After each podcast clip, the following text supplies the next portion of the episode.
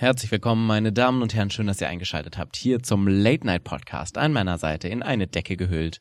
Fast schon mit der Wärmflasche und einem gute Nacht Tee bewaffnet. Mir gegenüber Claudia Behlendorf.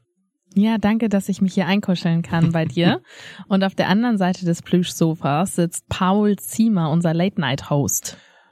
Die Straßen sind frei. Ihr habt eine gute Fahrt. Kommt gut zur Arbeit oder gerade von der Arbeit weg. Ähm, wir begleiten euch durch die Nacht, durch die Neonlichter, die an uns vorbei und an euch vorbeiziehen. Herzlich willkommen zu Talking Heads, dem Impro-Podcast.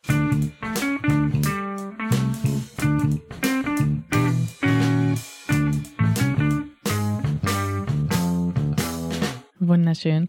Und wenn du sagst wir, dann ist das hier vielleicht ein bisschen im Gegensatz zur heutigen Folge, denn heute geht es ja ganz viel um mich. Um dich, genau. Heute geht's nur um mich. Genau, dich zuerst. Ja. Und vielleicht auch mich zuerst, wenn ich alleine bin ging lange nicht mehr um mich. Deshalb dachte ich, machen wir das heute mal wieder ein bisschen thematisch einsteigen. Denn das Thema der heutigen Folge ist ich zuerst. Ja. Ähm, mir geht's gut. Nein, natürlich ähm, sprechen wir über Impro. Wer hätte es gedacht? Wir sind natürlich in einem Impro-Podcast. Überraschung. Äh, haben wir euch fast rangekriegt. ähm, äh, man muss dazu sagen, wir, es ist wieder sehr spät, dass wir aufnehmen. Wir sind ja. irgendwie in so einem Late-Night-Rhythmus gefangen im Podcast-Aufnahmemodus.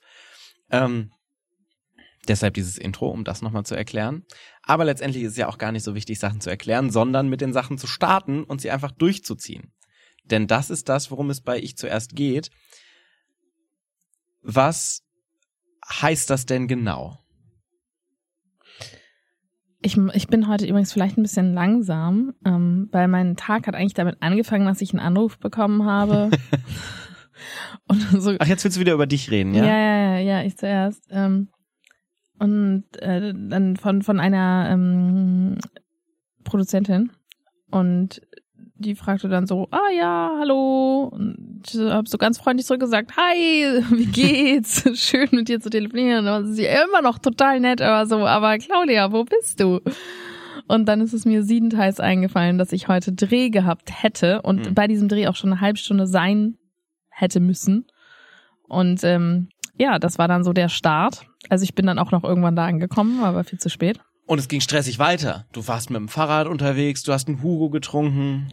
Ja, das brauchte ich ein bisschen, um runterzukommen. Aber tatsächlich äh, hat mich dann jetzt gerade noch die Nachricht erreicht, dass die gesamte Woche die Kita zu ist. Also mein Tag war jetzt irgendwie auch, ich hatte zwei tolle Kurse. Mhm. Aber Vielleicht sprechen wir auch ähm, gar nicht mehr über Impro, sondern wir sprechen äh, doch eher über dich, Claudia. Genau, ich zuerst. Ähm. Gut, jetzt haben wir den Titel auch zehnmal schon gesagt hier im Podcast. Ich bin dann jetzt auch fertig. Paul, äh, was bedeutet das denn? das war jetzt ganz äh, ganz äh, ungeschickt, geschickt gedodged oder ge ausgewichen, sagt, sagen wir auf Deutsch. Ähm, ich zuerst ist tatsächlich zuallererst mal ein Titel von einem Kurs beziehungsweise Workshop, den ich sehr gerne anbiete und den ich auch in der Vergangenheit häufiger schon geleitet habe auf Festivals, Online-Kursen bei uns in der Schule.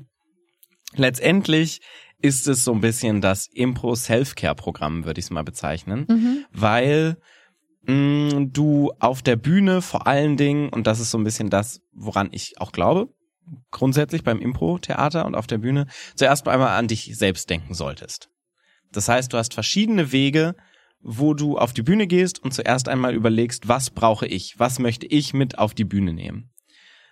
Ähm, deshalb ich zuerst, du denkst zuerst an dich und dann an deinen Szenenpartner, weil wir so vom Impro-Theater sind wir es ja gewohnt, gehen wir später nochmal genauer drauf ein, dass du auf die Bühne gehst und so diese, ich hab nichts, ich guck mal, was so passiert, ich nehme was von meinem Partner ab und schau mal, wie sich die Szene so entwickelt. Das ist ja schön und gut.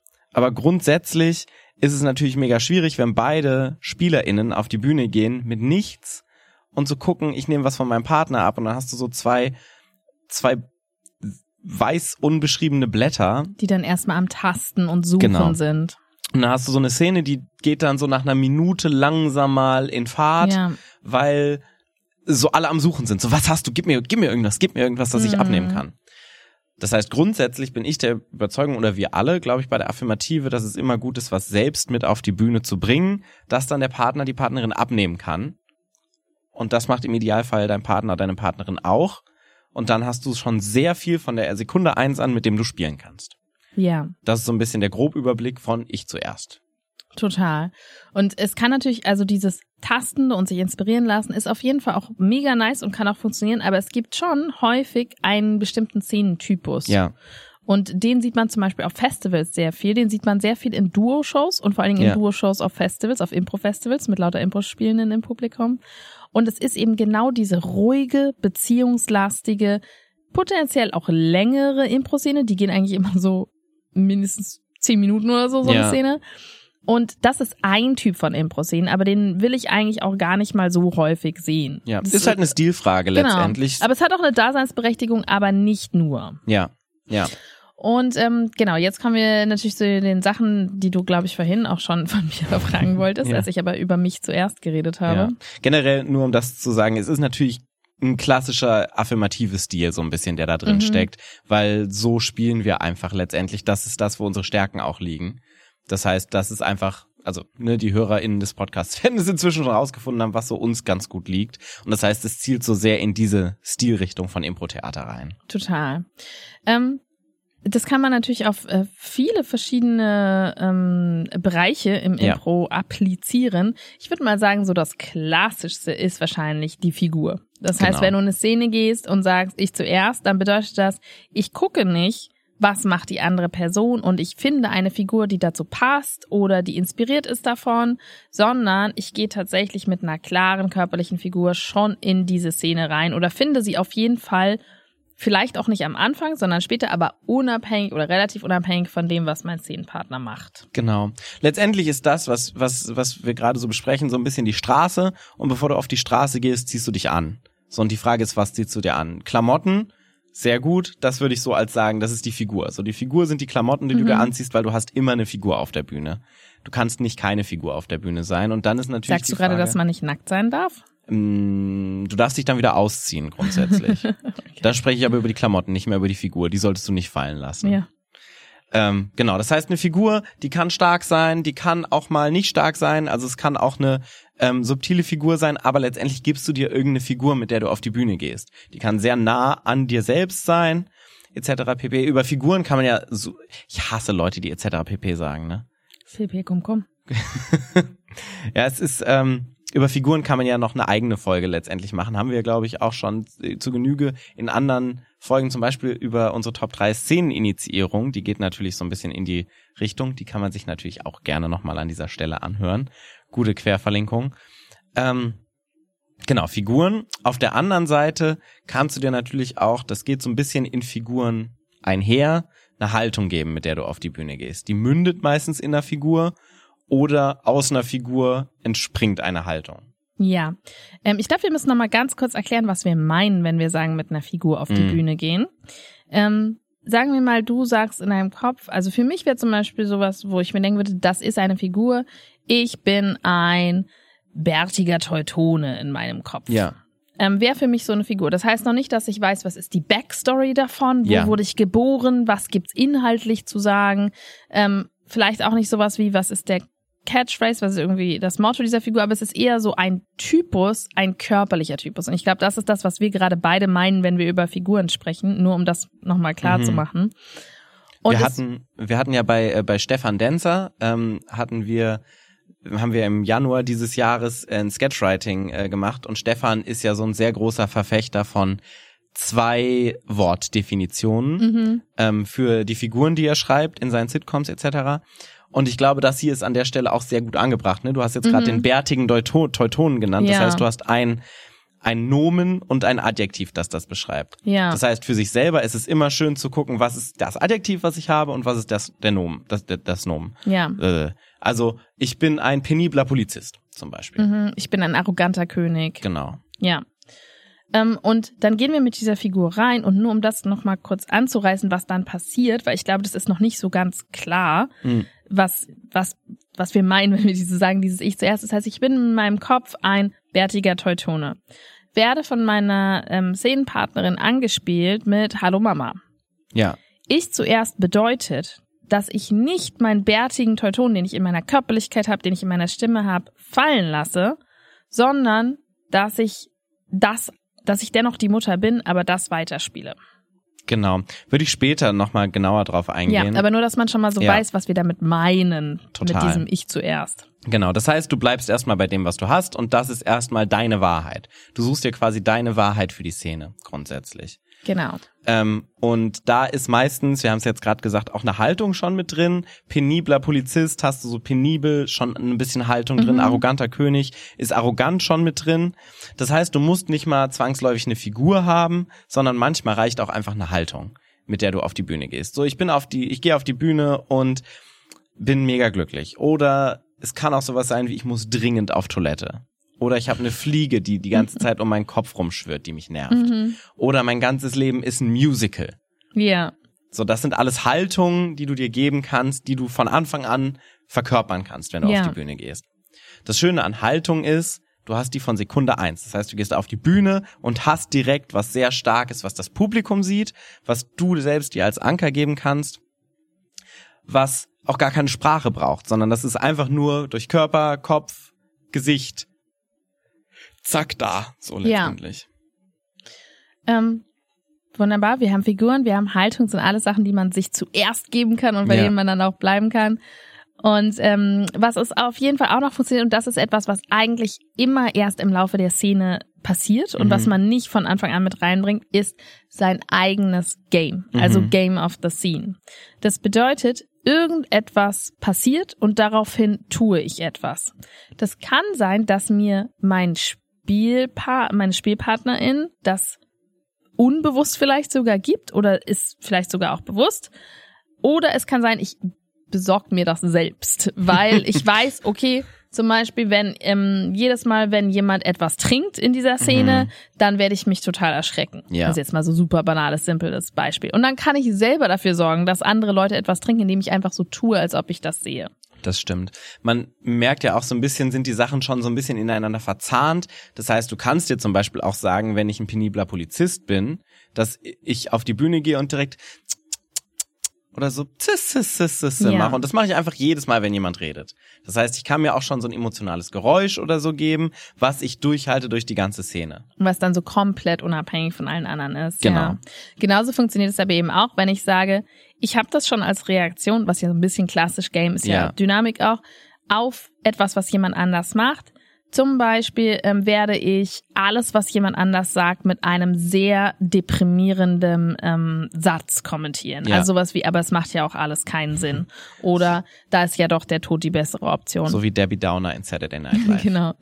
Ähm, und das kann ich aber dann natürlich machen, egal was die anderen machen. Das Ja. heißt, ich bin nicht abhängig davon zu gucken, oh bitte tut doch noch mal das, damit ich mein Game spielen kann, Ja. sondern du machst das einfach, egal was passiert, egal was die anderen sagen. Ja, genau. Das ist letztendlich das, was ja bei Ich zuerst so im Vordergrund steht. So dieses, ich bin im Zentrum des Ganzen, was sich erstmal sehr egoistisch anhört, Mhm. aber letztendlich ziehst du es trotzdem durch. Ähm, Gibt's noch was anderes, wo wir genau, sagen, es gibt noch anwenden? eine letzte Sache. Das sind jetzt Mhm. alles Sachen, die man sich für sich selbst geben kann, Ja. wo man dann ja schon argumentieren kann, ja klar, aber dann spielst du ja noch eine Szene. Ich glaube, es funktioniert sogar so weit, dass du in deinem Kopf schon die Szene hast, letztendlich. Ähm, Bist ein Ritter, der sich ankleidet. Zum Beispiel, ähm, das ist ja so mein Fallback, dass ich mir immer sage, wenn ich nervös vor Shows bin, sage ich mir, egal was passiert, ich, äh, wenn ich keine Ahnung habe, was ich spielen soll in der Szene, bin ich ein Ritter, der angekleidet wird.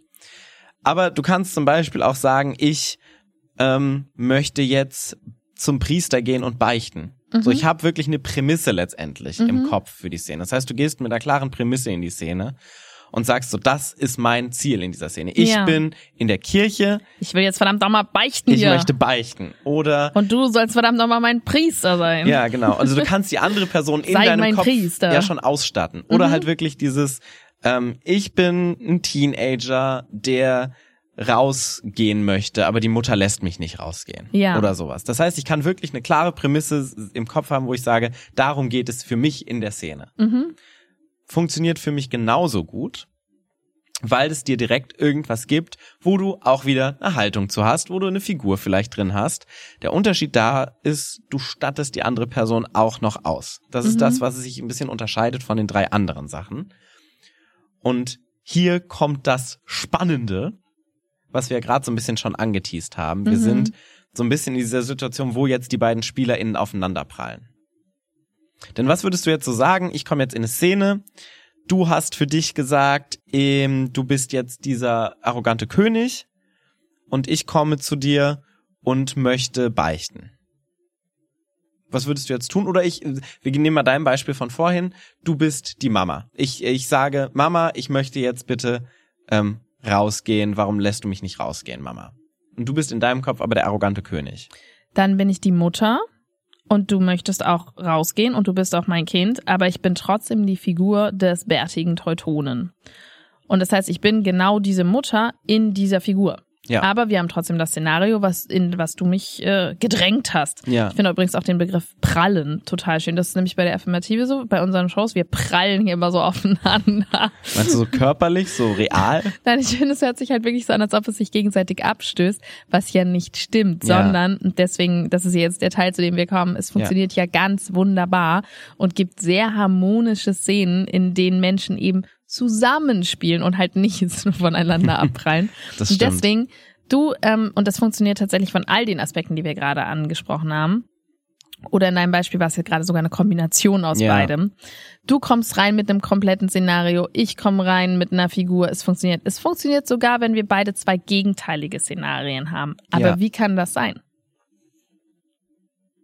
The Magic of Improv. Und damit sehen wir uns nächste Woche wieder. Nee, aber letztendlich ist es ja das Wichtigste, dass wir ja trotzdem die Regeln des Impro-Theaters beibehalten. Nämlich dieses alles, was du sagst, ist wahr. Alles, was du mir gibst, ist wahr. Ich nenne sie Empfehlungen. Okay, die Empfehlung des Impro-Theaters, die goldenen Empfehlungen des Impro-Theaters. Alles, was du sagst, ist wahr, aber auch alles, was ich sage, ist wahr. Es ist, mh, deshalb stimmt, stimme ich dir zu, es ist kein Prallen, sondern es ist eine Metamorphose, wo beides zusammen vermischt wird, so. Ja. Du musst nicht, um Bananensaft zu trinken, den Maracuja-Saft oder mh, den, den, das Weizen aus deinem Wow, ähm, hier sind gerade ganz viele Zutaten auf meinem Tisch vor mir und ich verliere gerade so ein bisschen den Überblick. Wo sind wir gerade? In welchem Bild? Wir sind gerade in der Bar. Stell dir vor, du bist in der Bar, vor Und dir das ist, ist meine ist Impro-Szene so in ein Bild? Tresen und so ein, so ein netter, attraktiver Barkeeper ist so vor dir. Ja, Und du okay. fragst ihn gerade so, hey, kannst du mir was zu trinken anbieten? Nee, Moment. Du gehst an die Bar. Wow, so Paul, dieses Bild wird so komplex. Bleib. Ich weiß auch Nein, nur nicht, wo ist die Impro-Analogie? Ganz, ganz kurz. Du hast ein Weizenglas dabei, ja? Du hast so ein schönes Weizenglas. In der Bar, das bringe ich selbst mit. Jetzt bringst du selbst mit. Bleib Okay. kurz in der Analogie. Okay. Du gehst, ja natürlich, Und dann frage ich aber den Barkeeper, ob er was zu trinken hat in meinem Glas. ja, nee, du fragst den nicht, ähm, weil, Nee, weil das ist schon noch, da ist ja auch so, Dude, ich bin hier der Barkeeper, natürlich habe ich was zu trinken. Egal, du nimmst jetzt dieses Glas mit, Aha. weil ich zuerst, du hast dir gedacht, okay, ich gehe jetzt in diese Bar, ich bin nicht einfach komplett so blank in der Bar und lass den Barkeeper mir irgendwas ins Glas schütten, sondern du hast selber was im Glas. Ich So. hab schon, ich komme mit was ja, zu ja, trinken natürlich, in du die hast einen Bar. Weizen im Weizenglas. Okay. Du kommst da rein, setzt dich an die Bar, Und dann sagt der Fremdgetränke verboten raus. ja, und dann hast du so dein schönes Weizenglas in der Hand mit deinem Weizen und dann kommt der Barkeeper und sagt so, "Hm, ich kann Ihnen diesen Bananensaft empfehlen. Und dann sagst du ja, in unserer Welt so, Szenario. Ja, nice, cool. Schütte deinen Bananensaft einfach zu meinem Weizen dazu. Zack, hast du Bananenweizen, wie geil. Hm. Was wir häufig machen, ist, ah, du hast Bananensaft, Moment, ich schütte gerade mal meine Flasche aus, ich schütte das Weizen mal kurz weg. Auf den Boden Auf deiner den Bar. Boden meiner Bar. Ich habe hier gerade mein eigenes Getränk mitgebracht und jetzt schütte ich das aus auf den Boden deiner Bar. Ich, wir können nie wieder in diese Bar gehen, Paul Zimmer. Diese Bar existiert nicht, das ist ein fiktives Szenario, was ich gerade aufgemacht Ja, habe. ja. Und dann ähm, schüttet dir der Barkeeper den Bananensaft und dann hast du nur noch Bananensaft. Vielleicht noch so ein bisschen Restweizen. Aber es ist so eigentlich alles leer. In dem Moment ist es halt schade, weil Sagst das du Ganze... dann auch dem Barkeeper, dass er das aufwischen soll? Nein. Also ich finde es wunderschön. Ich verstehe total das Bild. Man könnte jetzt auch so sagen, und meinst du, manche Leute ähm, sind Advokaten dessen, dass man immer so ich zuerst ähm, sagen sollte und quasi alles selbst mitbringen soll. Aber ganz ehrlich, du bringst ja auch nicht deine eigenen Getränke mit in die Bar, oder?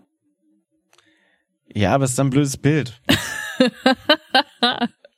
naja, okay, aber ich also verstehe, ich verstehe, was du meinst. Du mixt halt beides zusammen und was Ja. wir auf der Bühne sehr häufig machen, ist, wenn wir eine Idee haben, du kommst mit einer Idee, dann denke ich, oh, yes and, ich muss deine Idee yes anden und sofort droppe ich meine Idee. Das heißt, ich bin so ein Total. alter Mann, äh, hallo, du sagst Mama und ich bin so, oh ja, Schatz. Was, Genau. geht, was ist denn so? Ich Ja. bin sofort in der Erfüllung deiner, deines Szenarios. Das ist das, wie wir sehr häufig Impro spielen. Ja, also vor allen Dingen so am Anfang. Genau. Ne? Ähm, jemand kommt weinend auf die Bühne, es ist total großes Drama. Die andere Person sagt, aber Schatz, das ist doch gar nicht so schlimm. Und die Person in ihrem Kopf yes endet das und sagt, oh ja, stimmt, hast du recht. Ja. So, und jetzt fangen wir wieder an, neu zu suchen und äh, haben das ganze Bier auf dem Boden verstüttet. Ja, scheiße. Und wer wischt es auf? Statt so ein geiles Bananenweizen zu haben. Ja.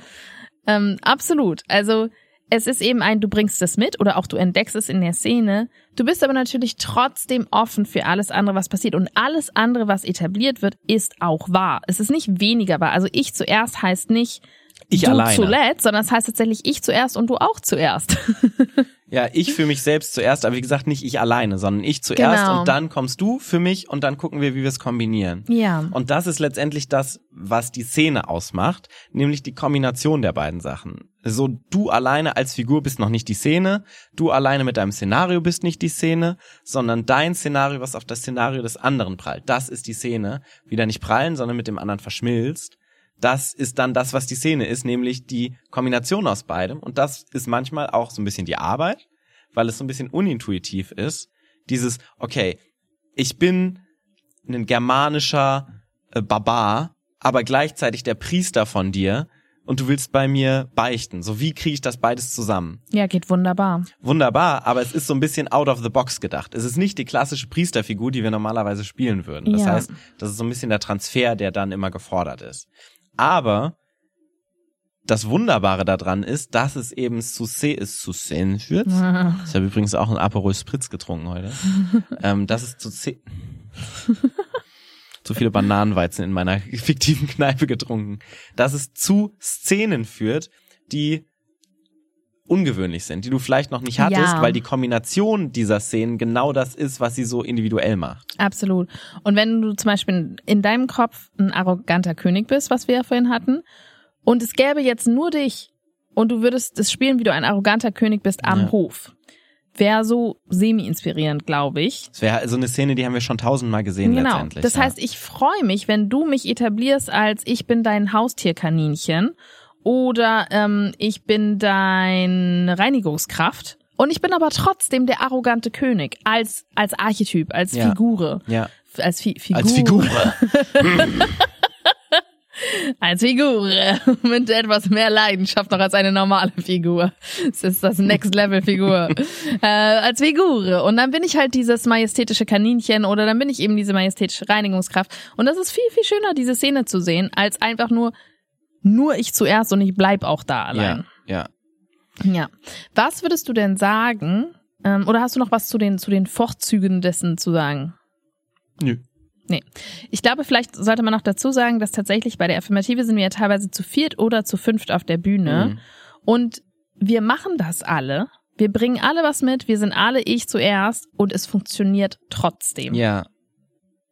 Es gibt natürlich gewisse Regeln, die man so aufstellen muss. Also was bei uns eine Regel ist, zum Beispiel für Pantomime, ist so die erste Person, die die Szene initiiert, fängt erst an zu sprechen. Also die fängt zuerst an zu sprechen und die Ja. anderen sprechen nicht, solange die andere Person spricht. Das heißt, es gibt natürlich noch eine gewisse Art von Hierarchie, die du hast oder haben kannst in Sachen wie zum Beispiel einem Amando oder so. Aber trotz allem kannst du ja schon im Inneren das sein, was du bist und das kannst du auch körperlich nach außen tragen. Total. Was würdest du denn sagen, ist es nicht? schlecht. Es ist nicht schlecht. Ja, aber Nee. es gibt ja schon so eine Assoziation, wenn man das so hört, so ich zuerst oder überhaupt auch so Ego auf der Bühne und ähm, Ja. vielleicht auch egoistisches Spielen oder sich um sich selbst kümmern. Also letztendlich ist es so ein bisschen nicht das Negativ von dem, was wir gerade gesagt haben, letztendlich. Ne? Also es ist nicht das, ich drücke meins durch und achte nicht auf deins und versuche mit meinem deins zu überstimmen oder dein Szenario zu Du meinst so, überstimmen. ich, ich nehme so mein eigenes Glas in die Bar und dann kipp ich die ganze Rotze noch auf den Boden. Ah, nee, doch, das war's, du ja. trinkst einfach nur dein Glas aus, das ist das Ding. Ja. Ähm, das heißt, in dem Szenario wär's so, du kommst mit dem Weizen in, das, in die Bar und trinkst einfach gar nichts von der Bar, sondern Mhm. trinkst nur deinen eigenen Stuff. Ja. Und es ist nicht so, dass du die wenigstens noch dir Sachen kaufst, die du dann zusammenmischst mit deinem Glas.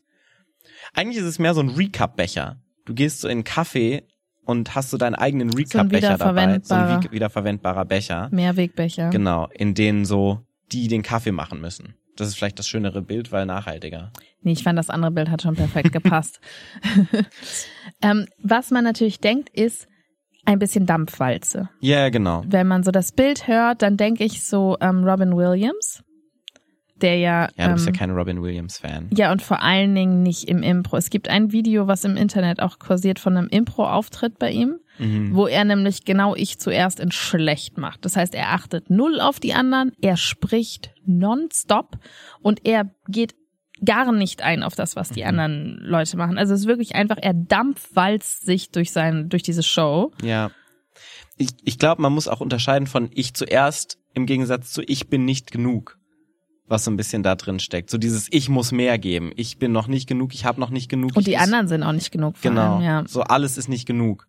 So das ist eher so dieses ich kämpfe in der Szene und das ich zuerst ist ja wirklich nur der der Samen, den du reinpflanzt in Ja. diese Vor allen Dingen heißt ich Szene. zuerst nicht, ähm, oder halt, ne, dabei bleiben, sich was eigenes geben, Mhm. heißt erstens nicht, dass es laut sein muss. ja, Es heißt nicht, dass es viel sein muss. Es bedeutet nicht, du bist der Fokus dieser Szene und die anderen sind das Beiwerk. Das steckt überhaupt nicht da drin. ja, Und es heißt eben auch nicht, ich höre nicht mehr richtig zu und ich nehme nichts auf von dem, was die anderen machen. ja. Und das ist, glaube ich, so ein bisschen das Bild, was manche Leute manchmal haben. Ich glaube aber, dass manchmal, wenn man nicht an diesen Spielstil gewöhnt ist, ist. wenn der einem nicht vertraut ist, dass Mhm. man das tatsächlich so aufnehmen kann und sich denken kann, warum reißt denn dieser Mensch gerade die Szene so an sich? Warum definiert ihr denn so alles? Warum ist der so, ich habe ja jetzt gar keinen Raum mehr. Lass mir mal mehr Raum. ja, Und ich habe ähm, auch gehört, dass das auch etwas ist, was man auch manchmal über dich sagt. ist das so, ja? Mhm. Zum Beispiel? Naja, ich nenne jetzt hier keine Namen. Wer hat das? Wer hat was über mich gesagt? Das ist dieser Barkeeper. Ja, das stimmt, weil es natürlich so ein bisschen, wie gesagt, ungewohnt ist, so dieses, ich gehe offen in die Szene rein, weil es eben erstmal nicht so offen aussieht, weil man ja schon was eigenes mitgebracht hat. Weil es vielleicht erstmal diesen Moment, hä, warum hast du jetzt was zu trinken in meine Bar mitgebracht? Mhm. So diesen Moment gibt es ja schon. Völlig unverständlich. Und das Problem ist ja auch, wenn das Gegenüber das nicht gewohnt ist und du mit einem starken Angebot reingehst und das Gegenüber das dann fallen lässt, ihr Angebot. Weil dann hast du das Gefühl, weil dann übernimmst du ja die Szene mit deinem Angebot Ja. letztendlich. Würdest du sagen, ähm, deine Mitspielenden zu erschießen, pantomimisch Hm. in der Szene, ist, ist auf der guten oder auf der schlechten Seite von ich zuerst? Ähm, ich möchte über diese Szene nicht sprechen und ähm, möchte an dieser Stelle gerne meinen Anwalt einschalten. Ja, guten Tag, mein Name ist mm, Schmaul Schmiemer, ich bin der Anwalt. Ihr Name hört sich verdächtig ähnlich zu Paul Zimmer an. Mm, Das ähm, kann sein, aber es ist ein ungewöhnlicher Name. Nee, aber letztendlich. Schmaul ist äh, schon sehr ungewöhnlicher Vorname. Wie wird das geschrieben? Schmaul. S S-C-H-M-A-U-L. Schmaul. Gut, so, so wie man es spricht, Wie hätte ich jetzt auch gedacht. Schmaul. ja, ähm, ja, natürlich nicht, weil das ja in letzter, in letzter äh, Konsequenz, wir sprechen über eine Szene bei der, äh, beim Champignon, beim Ah, jetzt kommt's doch auf den Tisch, ja. vom, von FGKH, wo ich das gespielt habe in dieser Szene. Und, mit das, war- meinst du, du hast deine Mitspielenden erschossen? Ja, da habe ich die erschossen, weil ich einfach nicht zufrieden mit der Szene war. Es war ein Dick-Move von mir, es war nicht cool. Ich gebe es zu. Aber das war kein Ich zuerst, weil ich nicht von Anfang an eine Person war, die andere Leute erschossen hat in dieser Szene. Sondern ich war so, irgendwie muss diese Szene jetzt mal enden. Ja. So. Und da habe ich natürlich die anderen überfahren letztendlich. Das war kein cooler Move, das gebe ich zu. Aber ähm, das ist was komplett anderes, als ich zuerst letztendlich ist. Ja, ich glaube aber trotzdem, dass eben, wenn man nicht ähm, vertraut ist damit und vielleicht selber auch nicht so spielt, sondern eben sehr abwartend spielt, dass man dann schon das Gefühl hat, so, boah, was was ballert denn diese Person gerade alles in die Szene? Und ähm, ich habe irgendwie, es ist gar kein Platz mehr für Inspiration von mir oder ich kann mich hier gar nicht Ja. mehr entfalten. Und ähm, Deswegen merke ich bei mir selbst auch häufig, dass wenn ich mit Leuten spiele, mit denen ich nicht viel Spielerfahrung Mhm. habe, dass ich das sehr zurückfahre. Ja, ich auch. Und ich auf einmal tastend und abwerten, Ja. abwarten werde aus lauter Höflichkeit. Und abwertend häufig auch. nee, abwerten Gratür. eigentlich, abwerten eigentlich nicht. Aber weil ich so denke, nee, ich, ich kann das ja jetzt nicht so machen, ne, weil sich das halt so egoistisch Ja. anfühlt. Und das wird, ist nie gut für die Szene. Ja. Es ist nie gut für die Szene, weil im Zweifel ist die andere Person nämlich genauso höflich. Ja. Und dann eiern wir da so rum und das sind dann immer Belanglosigkeiten irgendwie. Ja, und danach denke ich mir immer so, warum, warum hast du denn jetzt eigentlich anders gespielt, als Ja. du sonst spielst? Ich glaube, das ist der Unterschied zwischen dir und mir. Ich erschieße die dann einfach. Ja. Ähm, vielleicht noch ganz kurz abschließend, hast du irgendwie eine Übung, wie man das konkret üben kann, oder ist das einfach was, was man quasi für sich entscheidet, dass man Mhm. das macht? Letztendlich ähm, möchte ich ein- einmal noch kurz klarstellen, bevor wir das sagen. Es ist Du natürlich bist ein guter Mensch, ist okay. Ich bin ein guter Mensch. Nein, es ist natürlich eine Stilfrage. Es klang jetzt so ein bisschen, als ob wir über dieses ähm, abwartende Impro so ein bisschen abfällig gesprochen haben, aber es Mhm. ist letztendlich ja auch ein Stil, der seine Berechtigung hat, um das nochmal von der Klammer her zu schließen. So, aber wir spielen einfach nicht gerne so von der Affirmative her. Wir sind äh, relativ dominant spielend, auch als Ensemble, so generell untereinander. Und das heißt, das funktioniert für uns einfach sehr gut mit diesen starken Haltungen. Und ich Ja. glaube, es funktioniert generell auch einfach sehr gut. Du kannst es auch in unterschiedlichen Graden letztendlich anwenden. Das ist ja das Schöne daran, ja, und es schließt sich ja eben auch nicht Genau, aus gegenseitig, ne? um das noch klarzustellen. Ja, vielen Dank. Ähm, Schmal Schmima, das war der Anwalt, ne? Ja. äh, grundsätzlich hilft sowieso alles, was wir aufgezählt haben, sich vorher im Kopf einfach mal mitzunehmen. Sowas wie eine Figur, eine Haltung etc. Eine gute Übung dafür ist tatsächlich, mh, was ich in einem Kurs auch mache, ist Zettel zu schreiben, auf denen du Figuren und Szenarien drauf hast. Mhm. Oder Szenarios, weiß es nicht. Szenarien, glaube ich. ähm, Szenaria. Und die Die ziehst du einfach vor der Szenarii. Szene. Das heißt, eine Person, ich mache es tatsächlich so, der Einfachheit halber, dass es einen Szenarientopf gibt und einen Figurentopf. Mhm. Und eine Figur zieht einen Zettel aus dem Szenarientopf und die andere Person zieht einen aus dem Figurentopf. Und die beiden starten dann eine Szene, in denen die beiden in ihrer Realität drin bleiben. Das heißt, für die ist das wahr, was wahr ist. Und dann versuchen sie herauszufinden, was das andere ist, was die andere Person für wahr erachtet und es auch für sich als wahr zu nehmen. Also zum Beispiel dieses Beispiel von dem germanischen Barbar und dem Beichten Mhm. ist eins, ein Beispiel, was aus diesen Zetteln kommt, die ich habe für diesen Ja. Workshop. Das am besten funktioniert es tatsächlich, je stärker und genauer dieses Szenario ist und je eher du die andere Person in dein Szenario mit beinhaltest. Mhm. Das heißt, dieses Ich möchte bei dem Priester beichten, du bist mein Priester, ich beichte bei dir, Mhm. funktioniert sehr gut, weil du direkt die andere Person definierst in deinem Szenario Ja. und du ein, ein klares, ein, was willst von der Figur. Ja. Und die Person ist dann der germanische Barbar und das heißt, du stehst plötzlich vor einem germanischen Barbar, der dein Priester ist. Ja. Und dann musst du damit gucken, wie komme ich jetzt damit klar und die Person guckt damit, wie sie damit klarkommt, dass sie Priester ist und du bei dir beichtest. Ja. Und da kannst du ganz viele verschiedene Szenarien aufmachen. Ich habe meistens so zehn Szenarien und zehn Figuren. Du bist die Hebamme und du willst, dass die andere Person gebärt und die andere Person hat auf ihrem Zettel Frettchen stehen. genau, zum Beispiel. Ja. Und letztendlich funktioniert das sehr, sehr gut. Ja. Ohne dass die anderen wissen, was auf den Zetteln draufsteht. Ja. Und dann ist halt die Arbeit letztendlich die Szene zu gucken, wie beides zusammenfasst, passt. So, das ist das dann, was ihr dann in der Szene macht. Ja, beziehungsweise auch der Spaß.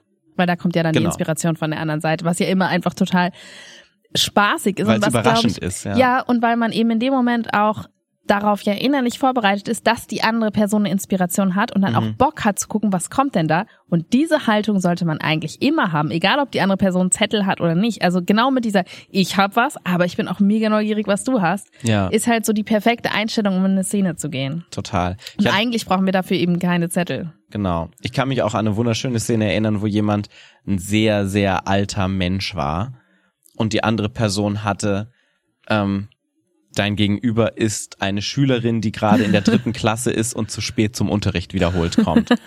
Solche Szenarien sind dann halt einfach sehr schön. Da hast du Ja. eine Schülerin, du bist schon wieder zu spät zum Unterricht.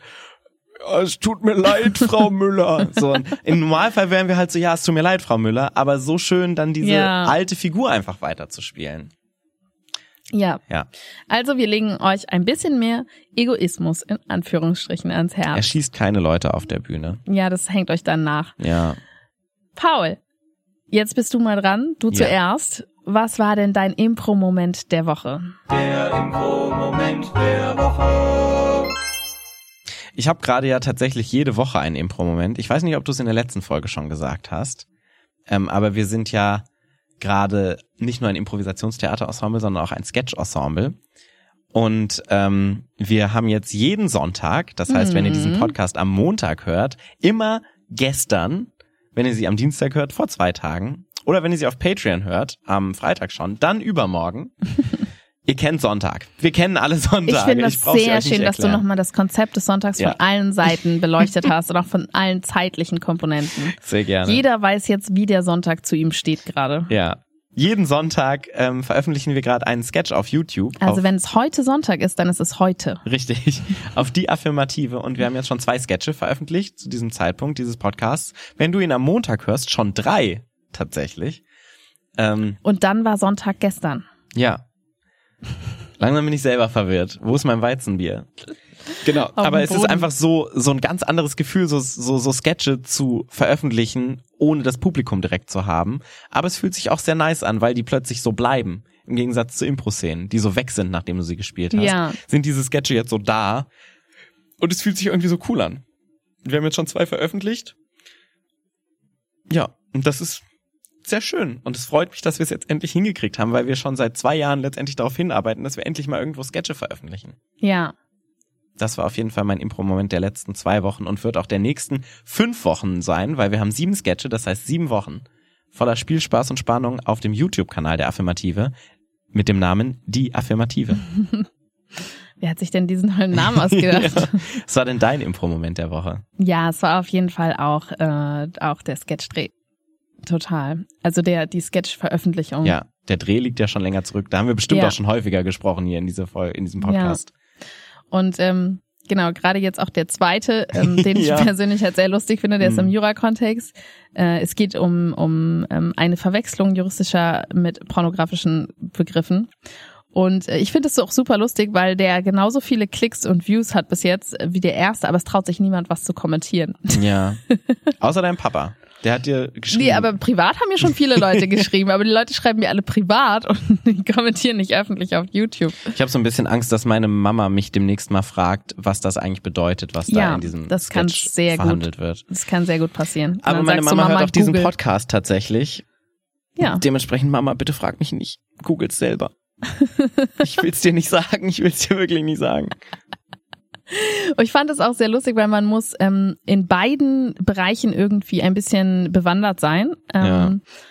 Also sowohl in dem handelsrechtlichen als auch in dem pornografischen. Und ich hätte gedacht, dass das handelsrechtliche, dass das das größere Problem ist. Aber tatsächlich ist es die pornografischen Begrifflichkeiten, die den meisten Menschen einfach nicht so geläufig sind. Ja, auf jeden Fall war das auch mein Impro-Moment. Und äh, deswegen fügen wir jetzt dem hinzu. Vielen Dank, dass du zugehört hast. Bewerte uns gerne auf Spotify, gib uns da gerne fünf Sterne und mach uns glücklich. Bewerte uns auf Google und jetzt ganz neu. Hey, abonnier uns auf YouTube. Gib uns ein Like und läute die Glocke. Ding, ding, ding, ding, ding. Yes. Hab noch einen schönen Tag da draußen und ähm, bring vielleicht nicht deine eigenen Getränke in die nächste Bar mit. Aber auf die Improbühne. Prost. Prost.